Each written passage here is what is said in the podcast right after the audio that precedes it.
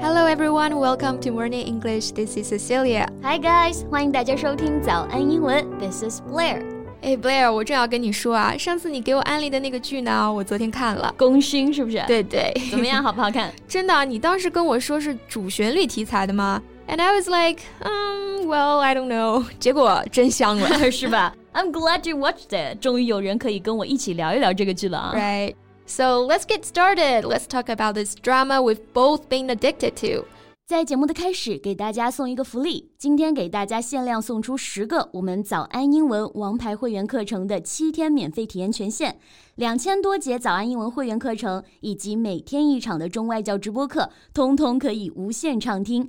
体验链接放在我们本期节目的 show notes 里面了，请大家自行领取，先到先得。 那我们要聊的这部剧呢，它的名字叫做《功勋》。Yeah, the English name is Medal of the Republic. Right, it has aroused enthusiastic discussion on Chinese social media. 是的，它的相关话题在微博的阅读量已经超过一亿了啊。在豆瓣上呢也收获了九点一的高分。那这部剧到底是讲的什么呢？Well, the series tells heartwarming stories about the first group of eight recipients of the Medal of the Republic. 这个剧啊，它讲的是八位首批共和国勋章获得者的故事。那这个共和国勋章就厉害了，至今仅有九人获得，而且其中三位呢已经离世了。Yeah, it's the country's highest honor for those who have made great contributions to the development of the People's Republic of China. 没错，它是国家最高荣誉勋章啊，奖给那些对国家建设和发展做出巨大贡献的杰出人士。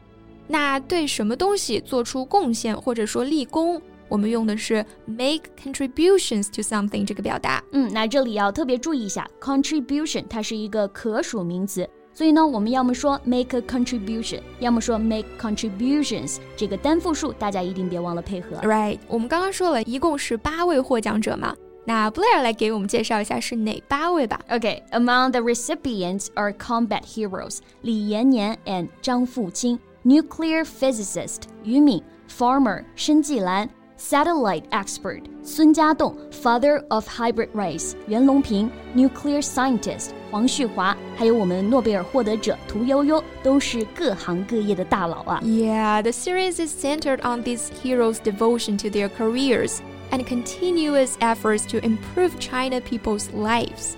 嗯，我们在描述一个电影或者一本书的时候，经常会说这个故事是围绕什么什么开展的，或者是以什么什么为中心的。这个时候呢，我们就可以用到 be centered on 这个短语了。Yeah, through the patriotism and never yielding spirit displayed by the honorees, the series hoped to inspire the younger generation. 没错，这部剧展现了这些获奖人热爱祖国、永不妥协的精神。希望呢，以此来激励我们的年轻一代。这个 patriotism，大家注意一下读音啊，重音在第一个音节。patriotism，它表示我们说的爱国精神、爱国情怀。那它的形容词形式呢？patriotic 就表示爱国的、爱国主义的。嗯，刚好讲到这里啊，我们一直说的主旋律电影啊，其实也可以用这个词来表示。对，因为我们其实说的主旋律电影就是爱国主义题材的电影嘛。我们就可以用 patriotic 来表示，right? Patriotic films or patriotic movies. 哎，Blair，这个剧看下来，你觉得它跟一般传记片最大的不同是什么呀 ？What's the biggest difference？嗯，我觉得就是它没有像流水账一样把一个人的一生全部拍出来吧，它是把主角生命中最闪耀的那些时刻单独拎出来展现了。Exactly. According to the series chief director Zheng Xiaolong compared to most biopic productions that tend to document the whole life of the featured individual. This series focuses specifically on the individual's most shining moments. 哎，这个 most shining moment 是不是就可以理解为我们说的高光时刻啊？嗯，我觉得可以啊，就是最闪耀的时刻嘛。so, what's your most shining moment, Blair? Um, the most shining moment of my life was uh, when my cat kissed me voluntarily. okay, 卑微养猫人的快乐啊。 But sounds like there are many moments when she kissed you not so voluntarily. 你知道的太多了。Okay, back to the topic. 刚刚还说到了一个单词啊，biopic，它就是我们说的这种传记片或者传记电影啊。 那这部传记片呢，分成了八个部分，每个部分围绕一个主角展开。我们挑几篇来看。首先是能文能武李延年那一篇。Yeah, Li Yannian is a veteran of Chinese People's Volunteer Army. The episode on him focuses on the battlefield during the war to resist U.S. aggression and aid Korea. Ceci The War to Resist U.S. Aggression and Aid Korea。另外，我们有个中国人民志愿军，叫做 Chinese People's Volunteer Army。这两个表达之前在聊《长津湖》那部电影的时候呢，就有讲过，大家可以回看一下笔记哦。Right, in this story, with its bravery and wisdom. Li and his fellow soldiers retook a strategic highland and fulfilled their mission. 是的，由李延年担任指导员的三营七连顶住了敌人的多次反扑，重新夺回了三四六点六高地，完成了他的使命。嗯，来讲一讲 fulfill 这个动词啊。首先是它的拼写，这个词呢很容易拼错啊，因为 full 和 fill 这两个词呢都是两个 l 嘛。那很多同学不仔细的话呢，就很容易把 fulfill 写成了 f u l l 加 f i l l 了，right？但它其实是 f u l f。i l 这么拼的，对，每个音节只有一个 l。那我们再来看它的意思，它可以表示实现。Yes, like fulfill your dream，实现梦想；fulfill your ambition，实现抱负。嗯，它也可以表示履行；fulfill your duty, your obligation，履行责任、履行义务。嗯，我们还可以说 fulfill somebody，对，它后面也可以接人啊，表示使某人高兴，使某人满意。Right, let's move on to the second story. 接下来这个故事的主角呢，是我们的氢弹之父俞敏。Yeah, father of China's hydrogen bomb. In this episode on nuclear physicist Yu Min, viewers can see how he overcame obstacles and made breakthroughs in hydrogen bomb research after several months of undertaking complex calculations. Mm, 嗯，我觉得这个故事看下来，感觉感受就是一个字啊，难。干惊天动地事，做隐姓埋名人，于敏真是太难了。是的，但是呢，他最终还是克服了困难，取得了突破。那克服困难呢，我们用的是 overcome obstacles。